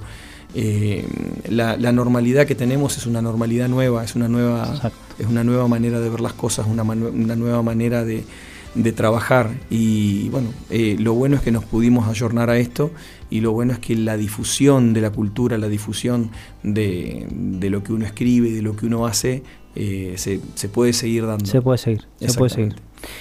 ¿Sos del tema también del arte? ¿Te gusta el teatro? Estuviste acá también con, con, Na- con la negra, con la negra Nacha, con Nadia armando el radioteatro que va a salir pronto al aire. Escribís obras. ¿Cómo va esa faceta también? ¿Qué, cómo, cómo, la, ¿Cómo la coordinás? ¿Qué, ¿Qué es lo que te gusta de esa línea también? Sí, desde ese, desde ese momento con esa profesora que te comentaba, Sí. este, que comencé a hacer teatro, eh, continúo haciendo Ah, teatro. mira. Siempre sí, estamos, eh, hemos estado en un par de obras con Jorge Montoya y Ese grupo. eh, esa ese grupete. El grupete del fondo se me separa, decía ¿no? la profesora. Este, sí, con ese grupo haciendo ahí algunas, eh, algunas obritas, por ahí para divertirnos entre nosotros, Claro. por ahí para presentar. Pero sí, el teatro eh, nos, nos confiere esta, esta gran magia de poder este, sacarnos nuestro cuerpo como que nos sacáramos un uniforme, colgarlo y ponernos otro uniforme de quién no somos y jugar un rato a ser quién no somos. eh, y no jugar, sino sentir eh, cómo siente otra persona y ver y, y actuar como actúa otra persona por un momento este, en, este, en este juego de, bueno, vamos a jugar todos a que somos engañados. Eh, y una vez se engaña tanto este, actuando que, que- Hmm. que lo incorpora y por un momento Es el otro personaje. es, es el otro personaje y lo siente. Y lo siente. Eso, es- eso es lo, lo mejor que te puede pasar como actor. ¿no? Cuando uno en realidad está sintiendo en una escena este, lo que la escena está representando, eso es increíble. Claro. Oscar, ¿y mm, lo tomás como una, como una actividad aparte? O sea, ¿te gusta lo que haces desde tu profesión? O si decís, mira, me encantaría dedicarme a la escritura, a la actuación, pero no puedo, porque necesito laburar, porque, o porque me gusta mi carrera y, y- la llevo de un lado y el otro, la comparto, la... O lo tomás por ahí un poco, hablábamos con Daniel esto de recién de, de esas vías de escape que uno tiene a veces decir esto, esto me llena el alma, me encanta, pero en lo normal, en lo práctico voy Pero por esta pero hay que ir línea. al supermercado. Exacto, exacto. Eh, bueno, sí, de hecho, o sea, creo que sí, que me encantaría poder este, eh, vivir de la, de la escritura, sería, sería algo muy bonito. Eh, lamentablemente no se puede. No. Entonces, bueno, uno eh, tiene su, su trabajo, yo tengo mi trabajo, me, me dedico mucho a mi trabajo. Este es un trabajo también bastante demandante, eh, pero bueno, necesito justamente para... Por ahí la gente me pregunta, ¿cómo es que haces tantas cosas? Que escribí, haces teatro, qué sé yo, nadás, haces buceo, haces... Bueno, justamente eh, todas, hacer cada vez, hacer muchas cosas, bien organizadas por supuesto, le permiten eh, a uno eh, no caer en el estrés del trabajo. Eh, mi trabajo, por ejemplo, som- somos personal esencial. No trabajo en salud, pero sí trabajo en, en- en la parte energética, Sí, en la parte en, en de- estaciones de servicio, para Sí. ser exacto. Este, eh, entonces, bueno, este, desde el comienzo de la pandemia, que nosotros continuamos trabajando y que estamos trabajando con, con- con todos los chicos en las estaciones de una manera, este, por supuesto, con protocolos controlados, sí. pero bueno, eh, expuestos como lo está el personal de salud, como lo está todo el- el personal que está trabajando. Son más expuestos. Exactamente, más expuestos. Y, y bueno, eso crea por supuesto un estrés que si Mm. uno no, no, no lo baja a tierra, no lo canaliza por un, por un lado, llega un momento que, que colapsa. Entonces toda esta, esta, esta faceta este, literaria, la faceta teatral este, y toda la parte cultural y la parte artística, eh, uno incluso, y la parte deportiva también, ¿no? Uno la, es, es el cable a tierra que le permite este, eh, hacer, hacer de amalgama ¿no? con, con el trabajo. Eh, sí, sería muy, muy bonito, pero bueno, la- lamentablemente de momento no hay, no hay, este, no hay posibilidades de, de eso. ¿no? Esperemos que en algún momento sí. Eh, Exacto. to- me imagino que Sí. todos los, los grandes escritores eh, han comenzado con, con un primer libro, ¿no? hasta la más larga caminata empieza con un paso. Seguro. Te invito a que hagamos una pausa. Escuchamos un tema y quiero que me cuentes después que volvamos eh, esto de del Oscar nadador, del emprendedor, de que se dio una vuelta por allá por Malvinas. eh, eso también tuvo bastante repercusión y me gustaría también por qué, cuál, cuál fue la... que nos cuentes el, el objetivo que buscabas con eso después de todo esto y cerramos con la obra, porque en realidad el, el- el cuento de la Feria del Libro, con- que nos cuentes qué, qué escribiste para, para exponer y para que también la gente se entere dónde lo pueden adquirir, cómo se pueden conectar en esto de, de las redes. Perfecto. Pausa y volvemos.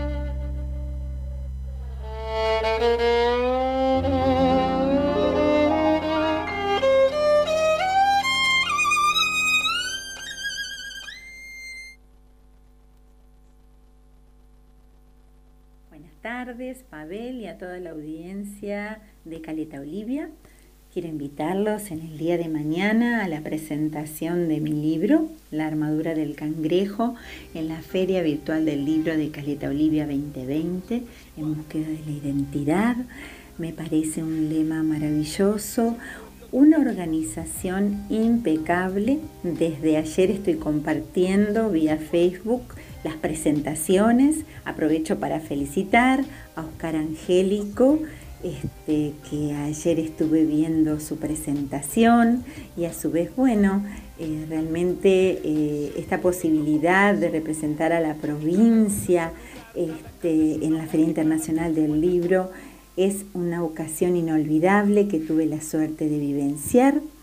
Así que bueno, me queda invitarlos mañana a las 17 horas para compartir esta presentación y encontrarnos nuevamente. Un cálido saludo para todas y para todos y que tengan una hermosa semana.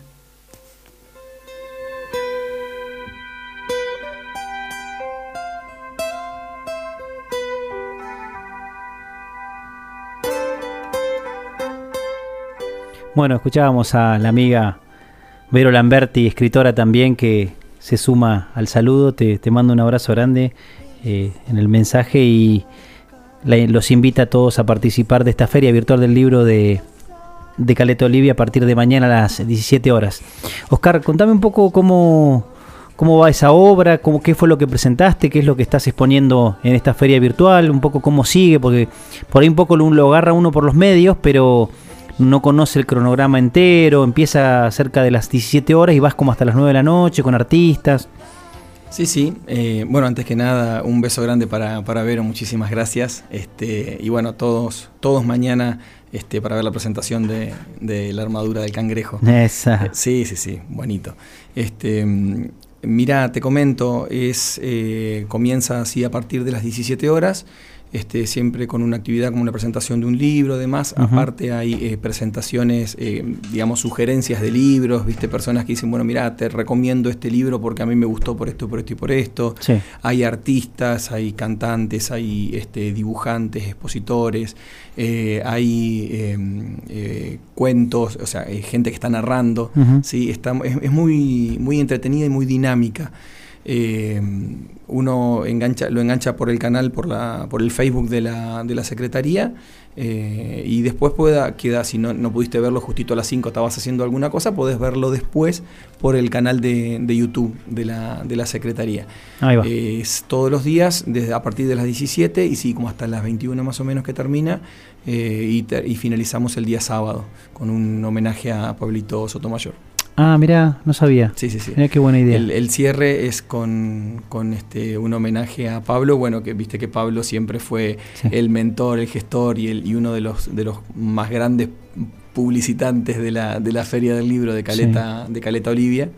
Eh, en lo que a mí respecta, bueno, aparte un, un amigo personal mío, eh, que seguramente estará desde allá sonriendo ¿no? al, al ver esta, En homenaje a él. este- esto de la, claro, de la Feria del Libro virtual. Bien. Tu libro, Cuentos. Cuento sobre el diablo, la muerte y demás demonios. Asusta un poco, pero, Sí. pero no, no, es, no, es, no es terror. Eh, No, no, no, no es terror. No es Claro. terror. Eh, eh, todo depende de la mirada, ¿no? No es Sí. terror o puede ser más terror que una película de terror. Ah, bueno, claro. ¿sí? Uno depende de cómo lo, cómo lo mire.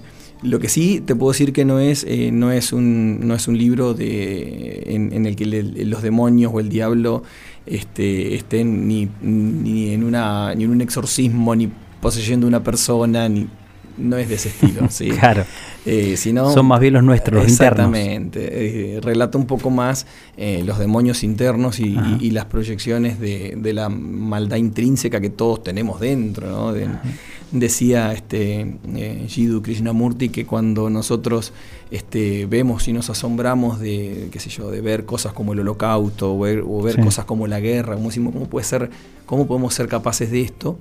Que en realidad eso no es otra cosa que la proyección macroscópica de la maldad que todos tenemos dentro. ¿sí? Entonces hay que hacer una introspección y ver cuánto, cuánto de malo tenemos nosotros, porque por más chiquitito que sea, si se junta con la maldad de otro y se junta con la de otro y de otro, se forma algo verdaderamente grande, que basta con ver un noticiero para, para ver que, que Krishnamurti tenía Sí, razón. sí, sí, totalmente. Este, así que bueno, eh, el libro apunta un poco a esto, ¿no? A un poco a, a esto, a estos demonios, pero con una faceta humana, ¿no? Aparece un demonio, pero viste, no, no tiene. Tenés un, tiene un personaje, hay un personaje humano. Claro, sí, sí. Bien. Es, eh, yo siempre lo, lo comparo. Es, ¿Viste el- el- la película, por ejemplo? un- uno de los cuentos, el, el diablo está inspirado en, en la película esta eh, Nazareno Cruz y el Lobo. Ah, ¿viste? mirá. ¿Viste ese personaje Sí, sí, de Alfredo sí. Hay otro, otro demonio que está inspirado, por ejemplo, en, en esta personificación del diablo que hizo Al Pacino en, en El Abogado Ah, del sí, Diablo. El Abogado del Diablo. Exactamente. O sea, un- e- ese tipo de diablos, ¿no?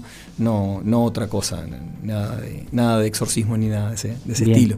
Eh, y estos, estos demonios, estas, este tipo de, de bichos eh, conviven con nosotros. Y nosotros tendemos siempre a, a- a pensar que en el cuento nosotros somos Blancanieves, nosotros no somos la bruja mala. ¿sí? Claro, Nos ponemos siempre del lado de los claro, buenos. sí, no- nosotros, viste, claro, no, no, yo en, en la vida yo soy, este, qué sé yo, viste, soy Sí. Blancanieves, soy, no, voy a ser justo la bruja, viste. Claro. Eh, Y muchas veces eh, tenemos que sentarnos a pensar Sí. si nosotros, a lo mejor no particularmente, sino como sociedad, no estamos siendo nosotros el, el lobo del cuento, ¿sí?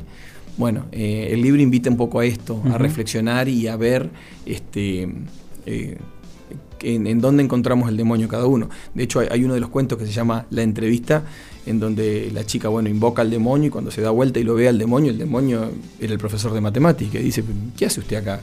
Y dice, bueno, vos me llamaste, pero usted no es profesor de matemática. No, no, yo soy el demonio. ¿Pero y por qué? Bueno, no, o sea, cada uno me ve de la manera que, exactamente, de la manera que, que quiere verme. Y bueno, este, lo más parecido que tenía esta chica al, al demonio era su profesor de matemática y bueno, lo vio con, con la apariencia de su profesor de matemática. Este, habla un poco de esto, ¿no? de todo lo que nosotros tenemos dentro eh, y que eh, también está en nuestro libre albedrío el tema de, de poder cambiarlo. Oscar, un tema que, que era bastante recurrente en las charlas que tenía con los escritores, por sobre todo patagónicos, y, y mirá, que, mirá qué coincidencia, justo los martes nosotros emitimos un, un micro, cortito, son 11, 12 minutos que eh, prepara Javier Gil desde Bariloche, que se llama Ediciones Desmesura, donde él expone, eh, eh, en realidad con su voz y música, eh, la obra de algún autor de la Patagonia. Va todos los martes después de las 17 y después de eso Aventón, el proyecto de Armos Moreno. Eh, y hablando un poco con él y, viendo un poco también la, situación que viven los escritores, me pasó de hablar con Vero y con quien era el presidente de la Asociación de Escritores en Río Gallegos, un chico de San Julián, creo que es un- eh, una persona de San Julián, hablaban de la, lo difícil que era editar, lo difícil que era imprimir. Entonces, ¿qué, qué opinas de esto de, por ahí? ¿Qué, qué, ¿por qué no nos no podemos organizarnos como patagónicos en decir, bueno, a ver, armar un- un- una editorial patagónica propia? ¿Qué, herramientas serían las necesarias para difundir también a nuestros escritores? Porque parece que lo único bueno está en la Feria del Libro de Costa Salguero, de todos los años, o en el, en, Pale- en el predio de Palermo. No, no hay otra Feria del Libro que no, no, no valga la pena y no hay otros escritores que no sean los de Capital. Sí, sí, este, esto forma un poco parte de- de- del el tan afamado federalismo, ¿no? Este, este, este federalismo que, que si bien figura en la Constitución, por ahí es un, un tanto mentiroso, ¿no? Sí. Eh, así que yo creo que sí, sería, sería algo colosal, colosal, sería algo muy bueno. eh, sobre Porque todo, terminás haciendo tu obra vos, o sea, no es que vos tenés, representás a un grupo editor y demás. Vos Para publicarlo, mandás la plata y venga. Lo que yo siempre digo, los escritores independientes, eh, literalmente es lo que vos acabas de decir. Mí- vos vas, hablas con una editorial y dices, sí, no hay problema, ¿cuántos libros querés? ¿100, 200, 300, 1000, 3000? No hay problema, es tanta plata. Tenés la plata, los haces, no tenés la plata, no los haces. Este, y, ni hablar si uno por ahí el, el libro quiere eh, tener una ilustración, y si esa ilustración es a color, si quiere hacerle una tapa un poquito más Claro. delicada, un poco más, eh, tanto más oneroso es. Sí, o sea, sí, sí. cuanto mayor la calidad, por supuesto, y es este, hoy por hoy una tirada de, no sé, 100, 100 y pico de libros, capaz te gastás 100, 150 mil pesos, es una locura Ah, entre todo, digamos, entre la tirada, de, entre digamos, la, impresión propiamente dicha, más la corrección, más las cosas. O sea, es, es, es mucha, mucho el dinero que, que sale. Eh, y para, para quienes queremos continuar, este, o sea, no, no, no finalizar, morirnos en, bueno, ya está listo, ya edité, ya edité un libro, ya está. Claro. Queremos seguir Sí. y hacer este, alguna otra producción, obviamente necesitamos el recupero del capital. Totalmente. Entonces, eh, bueno, por ahí no podemos tampoco poner en nuestro libro a un precio como el de algún otro libro que tenga una difusión masiva, que sea una editorial este, de, de algún este, no sé, autor famoso. Sí, ¿no? sí, sí, sí. Hay, hay autores famosos que, bueno, obviamente las editoriales van, te- le golpean la puerta para, para Y- publicar. ¿Y por qué no una, bu- una buena obra de un escritor no puede ser financiada o, o vista? ¿Qué hay que hacer? ¿Cómo hay que presentarse en concursos? ¿Hay que llegar? ¿Te tiene que ver alguien, leerte? ¿Cómo es? Sí, sí, un poco, un poco de todo esto, ¿no? Un poco de todo esto. Eh, hay escritores que se han hecho muy famosos eh, y han tenido 200.000 rechazos antes de hacerse famosos. Este, que yo, Pa- Paulo Coelho eh, tuvo que ir a publicar a Portugal porque todas las editoriales de- no le quedó una en, en. Brasil, todas le dijeron que no. Hasta que, eh, bu- bueno, consiguió una en Portugal, mismo Sí, sí, idioma, sí. dijo, ah, bueno, bueno, sí, te lo publico. Y el, y el peregrino de Compostela al, al rato era bestseller. Este, más allá de que nos pueda gustar o no nos pueda Sí, gustar sí, Pablo sí. Coelho, a lo que voy es esto de la experiencia de, de- de los escritores, de que tienen que por ahí un largo peregrinar con su libro hasta lograr una editorial que lo que guste, que, que se enganche. Eh, y bueno, es, es muy difícil, es muy difícil. Por eso digo, una editorial así a nivel este, patagónico que diga, bueno, mira, te facilita las cosas, se puede organizar, se puede hacer algo, sería algo en realidad increíble y le daría eh, la oportunidad a muchísimos, a muchísimos escritores de, de llegar al, al sueño de publicar y, al- y nos daría la oportunidad a nosotros, los lectores, este, de tener acceso a obras que son en realidad maravillosas. Hay obras de, de acá que, que son muy bonitas. Sí, sí, y que tampoco por ahí están muy difundidas. Ese es el otro dato. Claro, claro. Y que aparte eh, que son eh, muy, muy potables para nosotros, ¿sí? Porque nosotros acá hablamos de cosas, eh, hablamos, no sé, del viento, hablamos de... eh, yo cómo le, ¿Cómo le puedo explicar yo a una persona que jamás visitó la Patagonia, cómo le explico el color de un atardecer aquí? ¿Cómo se lo explico? Claro. Ni, ni mandándole una foto. Entonces, si hay alguien que por ahí escribió, está escribiendo algo sobre eso, y yo lo vi, lo viví porque soy patagónico, porque viví acá, o porque vivo, o porque estuve, eh, ya la lectura es otra. Exacto, es así. ¿Cómo es el lector argentino? ¿Cómo, cómo lo ves vos? Si tenés que, tenés que decir, bueno, a ver, el- me parece que el lector argentino es más crítico que el lector. Porque me- a mí, por ejemplo, me, me llama muchísimo la atención eh, el europeo. El europeo es un lector compulsivo. Eh, y, y es menos crítico, me parece. Yo, ya teniendo un poco una línea del, del argentino, es como que el argentino dice, bueno, me gusta este tipo de... de De de- literatura. claro, de literatura o de esa línea que por ahí se sigue y sigo ahí. no me animo a, a ir a la, ponerle la ciencia ficción, como, como la gente que ve series o películas, ¿no? El terror, la ciencia ficción, cuestiones por ahí que son bien marcadas. ¿Cómo, cómo si tenés que definir al lector argentino, cómo lo ves? Yo creo que sí, que tenés un poco de razón en eso, digamos que está muy por ahí este, sectorizado, ¿no? Eh, el, que, el que le gusta la ficción, por ahí no lee un libro de historia, el que le gusta la historia no va a leer un libro. Muy encapsulados están. Exactamente, están un poco, un poco encapsulados. Sí hay gente que es, este, que es multifacética y que lee cualquier, no, digo- no sé si decir cualquier cosa, pero que, que lee géneros que le, que le interesan. Este, sin enca- encasillarse en uno.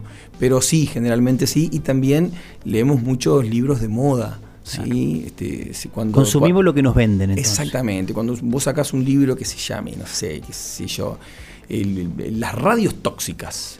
Y vos sabés que un libro que te- las radios tóxicas. Venga. Venga, te lo van a comprar, ¿me entendés? Porque todo el mundo está con esto de, del tóxico, la tóxica, Sí, la sí, sí, toxicidad. El término Eh, vende. El, el término vende, ¿viste? El término vende. Eh, y a lo, a lo mejor el libro, qué sé yo, no, no- Sí, sí, sí. ¿viste? No te dicen, no, te dicen mucho, pero, pero viste, el- eh, entonces alguien que, no sé, que leyó hasta Mateas te va a decir, no, no, lee, dice tóxico, dice la palabra tóxico, léelo. Que sé, capaz que es un libro sobre Chernobyl. Pero decía tóxico y ya, ahí, ¿viste? Adentro, adentro, Exactamente, porque estamos un poco leyendo por, por, por moda, ¿no?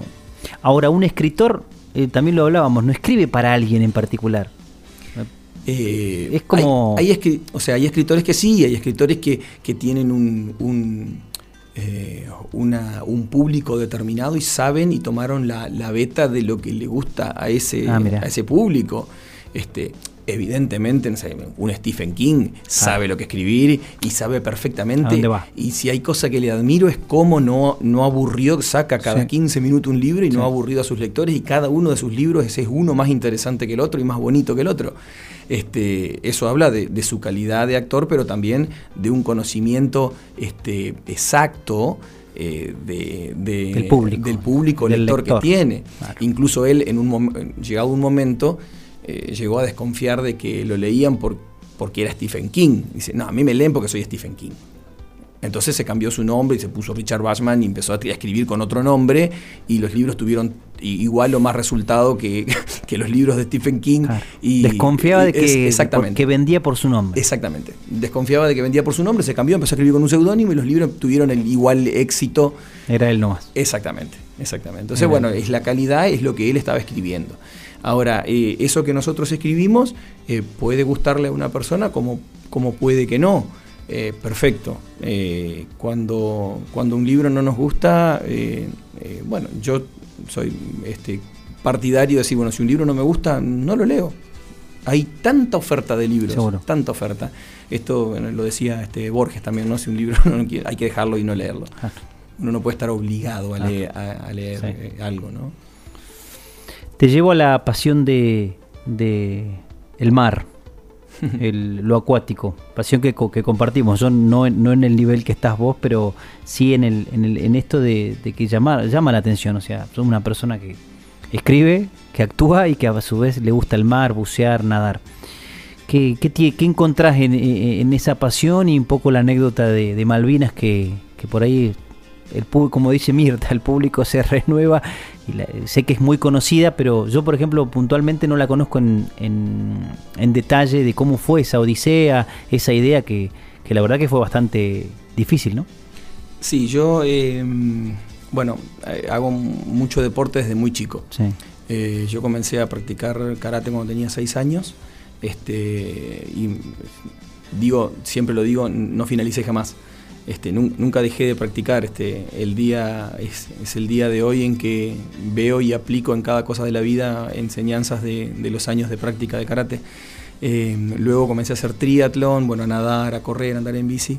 Y llegado un, momento, este, bueno, me dediqué un poco más al tema de la, de la natación.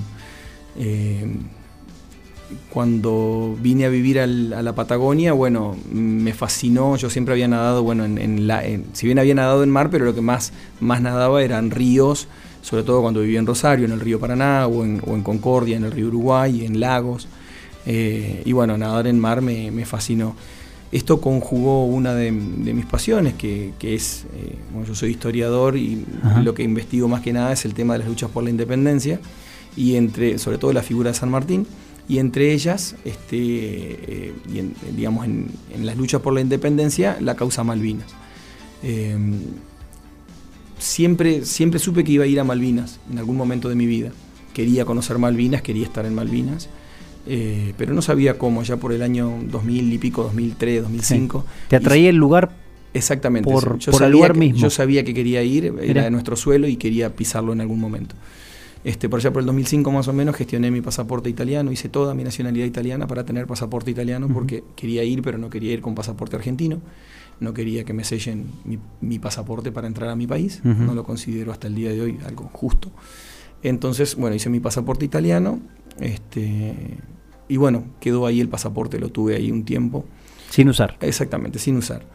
Eh, hasta que, bueno, una vez eh, viendo hitos y cruces, este, bueno, en natación tiene, eh, de aguas abiertas tiene esto de, tener hitos, ¿no? Quien cruza, qué sé yo, Canal de la Mancha, quien, usa, quien cruza Estrecho de Gibraltar, quien cruza, qué sé yo, Estrecho de, de Bering o, no sé, eh, Magallanes, Cabo de Hornos. Y uno de esos hitos es eh, Estrecho de San Carlos, que es el- la, la porción de agua que, que separa o que une ¿no? una, una isla con otra, la isla Gran Malvina con la Soledad. Eh, recibí una invitación este, para, para hacerlo de la empresa que lo organiza, la empresa se llama CISA.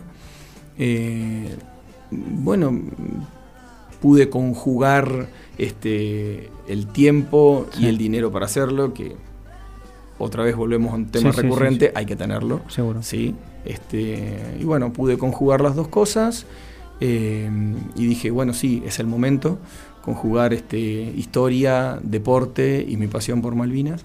Así que bueno, en marzo del año pasado este, viajamos a Río Gallegos, eh, estuvimos una semana y un día, este, esperamos el día eh, que las condiciones climáticas mejor lo, lo permitían. Eh, se dio la estoa a las 8 de la mañana y del día miércoles de esa semana que estuvimos y bueno, este, realizamos el cruce. Eh, yo lo, son en- linealmente son 4.500 metros, eh, pero por supuesto siempre hay una deriva por, por la corriente. Eh, yo nadé 5.100. Eh, de los 4.500 nadé 5.100. Ah, te llegó a, a- claro, te corrió y nadaste más. Exactamente, sí, sí, sí, porque por supuesto nosotros no nadamos en línea Claro, recta, claro. vamos, hacemos una línea curva. Sí. Este, y Cristina Ganem, este, una nadadora, una señora nadadora de aguas frías de la ciudad de Neuquén, que cruzó con- conmigo, ella hizo 5.600 metros. Este, ella nada sin traje de neopren, es una diosa total. Ah, miércoles. sí, sí, es nadadora cosa. de aguas frías. Eh, sin traje de neopren. Así que, bueno, fue y este, hicimos el, el cruce. eh, llegamos, bueno, después visitamos eh, el cementerio y rendimos nuestros honores y, y- y demás. Y fue algo, bueno, Fue como, increíblemente fue como uno, en, tu, por lo que te escucho, es como un homenaje, como una cuestión de decir, bueno, la verdad que mi, mi forma de, no sé, de saludarlos, conmemorarlos, eh, o de visitarlos, porque hay gente nuestra ahí, Sí, eh, es esto, nadando. Nosotros cuando nadamos eh, abrazamos el agua y ese fue un, un abrazo a nuestro suelo. Llevamos un mensaje de paz ante todo, este, pero también de imprescriptibilidad y, Claro. y de reclamo continuo de Nuestra nuestros derechos soberanos, exactamente, del ejercicio de nuestros derechos soberanos, porque los derechos soberanos los tenemos. Seguro. Lo que no tenemos es el ejercicio de ellos eh, sobre, sobre ese suelo. Así que bueno, fuimos con, con este mensaje, un mensaje de paz y por supuesto eh, un mensaje de, de reconocimiento y de gloria eterna a nuestros, a nuestros héroes, a los eh, 649 que no regresaron y, y a todos los que, los que regresaron y que hoy tenemos aquí o que ya partieron. ¿Tuviste contacto con, con ex combatientes, con comunidades Sí, sí, ligadas a Malvinas sí, de- Tengo- por, esto? Tengo, sí, en realidad tengo desde antes. Ajá. Yo realicé tres veces el cruce de, de los Andes a Lomo de Mula. Eh, y ahí, bueno, hice contacto con varios y tengo, bueno, sí, varios. De hecho, tengo amigos, amigos, gente que, que ya considero amigos, que son veteranos de guerra. Este, y bueno, con esto de- del cruce, eh, bueno, tantos más. Eh, de aquí, de allá, de, de todos lados se han comunicado conmigo, me han mandado este, solicitudes en Face. Eh, yo, yo no manejo Instagram, soy, soy de la vieja escuela. Todavía, Soy- ¿viste que dicen todavía no todavía, manejo? bueno, manejo solamente Facebook. Así que bueno, me han, me han contactado por Facebook, me han llamado, eh, hice amigos allá, este, es un, un- un- este, me hice un, un gran amigo que lo conocí en las islas. Él era, es veterano de guerra y, y bueno, llegó a, a- a- a Malvinas. eh, él había estado en el buque hospital Ajá. y si bien estuvo todo el conflicto completo de Malvinas, nunca había pisado el suelo de Malvinas, Mira. porque había estado todo el tiempo Claro. en el barco, Ah. o sea, nunca pisó tierra. Sí, sí. Este, bueno, después de eso eh, lo conocí justamente en el aeropuerto, el día que volvíamos, eh, en, en una situación bueno, un poco peculiar, porque eh, el- todo lo que nos revisan para salir de Malvinas es terrible, es, Mm. es- la investigación es tal que no sé, pa- creo que en- entrar a la CIA sería, te revisan menos que para salir de Malvinas. No te puedes llevar ni un pedacito de nada, o sea, hasta llevas una piedra, llevas arena, te la sacan. Eh, yo había escondido en un bolsillo del pantalón tres piedritas del cementerio de, de Darwin, este, que las quería traer y bueno, pasé el, el- el control, por suerte no, no me las sacaron, este, y una vez que pasé, el vuelo se canceló. Entonces teníamos que volver, porque se canceló por cuestiones climáticas y en realidad volamos al- a los dos días. Eh, yo dije, bueno, no sé si la segunda vez voy a tener la suerte que tengo la primera de poder pasarlas por el control. Entonces dije, bueno, chao, voy al, al, al, este, al baño y las escondo y a los dos- después las voy a buscar. Bueno, Como una, como una película de espionaje. Exactamente. Entonces, bueno, fui al baño, esperé que no haya nadie. Bueno, arriba de un- hay un plafón. eh, me fijé, bueno, había polvillo. Dije, bueno, acá se ve que no limpian muy seguido. Puse las tres piedritas y me fui. Eh, a los dos días volvimos, pasé el control de nuevo, qué sé yo. Y bueno, estaba esperando un momento que no haya nadie en el baño para ir a sacar mis piedritas. Entonces, bueno, no hay nadie. Bueno, entro, subo y cuando estiro la mano para agarrarlas, así la estoy agarrando, abre la puerta y entra y me mira. Y quedamos así mirándonos y yo con la mano hacia arriba y digo, ay, por Dios que hable en español, por Dios que hable en español. y me mira y me dice, buenas tardes. Ay, buenas tardes, ¿qué tal? Y me mira, entonces bueno, ahí le comenté, sí, y me dice, ay, si viniste a visitar, me dice, ¿tenés algún, dice, familiar? No, no, no, le digo, yo vine a nadar porque justamente en esa misma semana habían ido un- una, una comisión muy grande para ver por primera vez los cuerpos, eh, los, este, perdón, las, las tumbas de Malvinas reconocidas. El reconocimiento. claro. Exactamente, porque bueno, antes figuraban solamente como soldado argentino Claro, conocido mm, solo por Dios. exacto. Entonces, bueno, ahora ya podían ir a, a rezarle donde estaba su verdadero, verdaderamente su familiar. Eh, entonces, bueno, él, él había ido junto con esa cantidad de, de personas este, y me consultó si yo también tenía un, un- familiar. Le dije, no, yo vengo a nadar. Y me dijo, ah, vos sos el chico que vino a nadar. Bueno, y ahí, bueno, me dio una, me dice, gracias por lo que hiciste con nosotros, me dio un abrazo, un abrazo grande que todavía lo siento acá. Mm. Este, y ahí se llamó la amistad. Listo, ya Qué está, quedamos hermanados en ese Mirá, y en esa situación, en un baño. En un baño yo eh, ahí contrabandeando piedras. Eh, y bueno, saco las, saqué las piedras, este, me dice, bueno, gracias por lo que hiciste por nosotros, por lo que hiciste. Yo, no, le digo, por favor, si hay cosas que no puedo, si hay cosas que no puedo eh, aceptar es que un veterano de Malvinas me diga gracias a mí por lo que hice, no, gracias a ustedes por lo que hicieron. Este, y bueno, quedamos este, muy, muy amigos. Y bueno, como él, como con él, como con Daniel, Daniel García se llama, este, con otros veteranos también, así que sí, tengo mucho contacto con ellos. Mirá qué bueno. Admiración profunda, por supuesto. Qué bueno. Y de la natación al buceo, ¿buceas? ¿Por qué? ¿Qué, qué- o, o buceas antes de nadar, las dos cosas al mismo tiempo? Eh, que- que- no, no, no hay mucha gente que bucee, por eso es como... Sí. es- no son actividades, a pesar de que somos de acá del sur, si vos eh, mirás, no sé, por decirte, de 10, 2 bucearán. Sí, sí, sí. Uno. Eh, bueno, yo pertenezco a Costen, eh. Este, este parador náutico. Sí. donde- Tuvieron los chicos de Costen acá invitados también. Sí, Cuando sí, sí. charlábamos de por ahí de, de, de esto que nos falta mucho a nosotros, también puede ser como patagónicos, que eh, el trabajo grupal, el trabajo de sin fines de lucro, el hecho de por ahí trabajar para hacer algo que, que nos guste. Exactamente. Y me parecía que por ahí Costen eh, estaba buscando una línea que, que va bien, va bastante bien. Exactamente, de poder eh, llevar las actividades náuticas a todo el mundo. Eh, bueno, con esto... eh, Darnos yo- de yo- vuelta la espalda que tenemos al mar. Exactamente, que estamos dándole la espalda al mar. Eh, bueno, yo creo que, bueno, es, eh, yo me acerqué a Costen por las actividades náuticas, más que nada por lo que es este, aguas abiertas, y ahí, bueno, hice contacto con, con la escuela de buceo Poseidón, Ah, ¿cómo se- este, y bueno, es- hicimos, me gustó mucho la, la propuesta, hice una clínica, dije, "Mm, qué, qué lindo, este, empecé a, investigar un poco, yo de chico veía mucho, la- las, este, no sé si te acordás, bueno, el, el mundo de Jacques Cousteau, Sí. este, decía, qué, qué- qué- qué increíble ver Lectura eso". obligada el, para, el- para todo aprendiz de buceo, el libro de Jacques Cousteau. Sí, totalmente. Y dije, bueno, mira qué bueno esto, y, y bueno, me gustó. Yo, obviamente, yo estuve en el agua toda mi vida, o sea, soy guardavidas, este, bueno, acuatizado estoy. Dije, Claro. bueno, no debe ser tan difícil. Por supuesto que no es lo mismo nadar que, que- que bucear. Este, bueno, hay que cambiar algunas cosas, el movimiento de las manos, la patada, bueno, varias cosas, pero bueno, no es lo mismo que una persona que jamás en la vida entró al agua. Así que bueno, comenzamos con esto del, del buceo este, y bueno, fuimos avanzando en las diferentes categorías de, de buceo. Hoy por hoy tengo la categoría de, de rescue.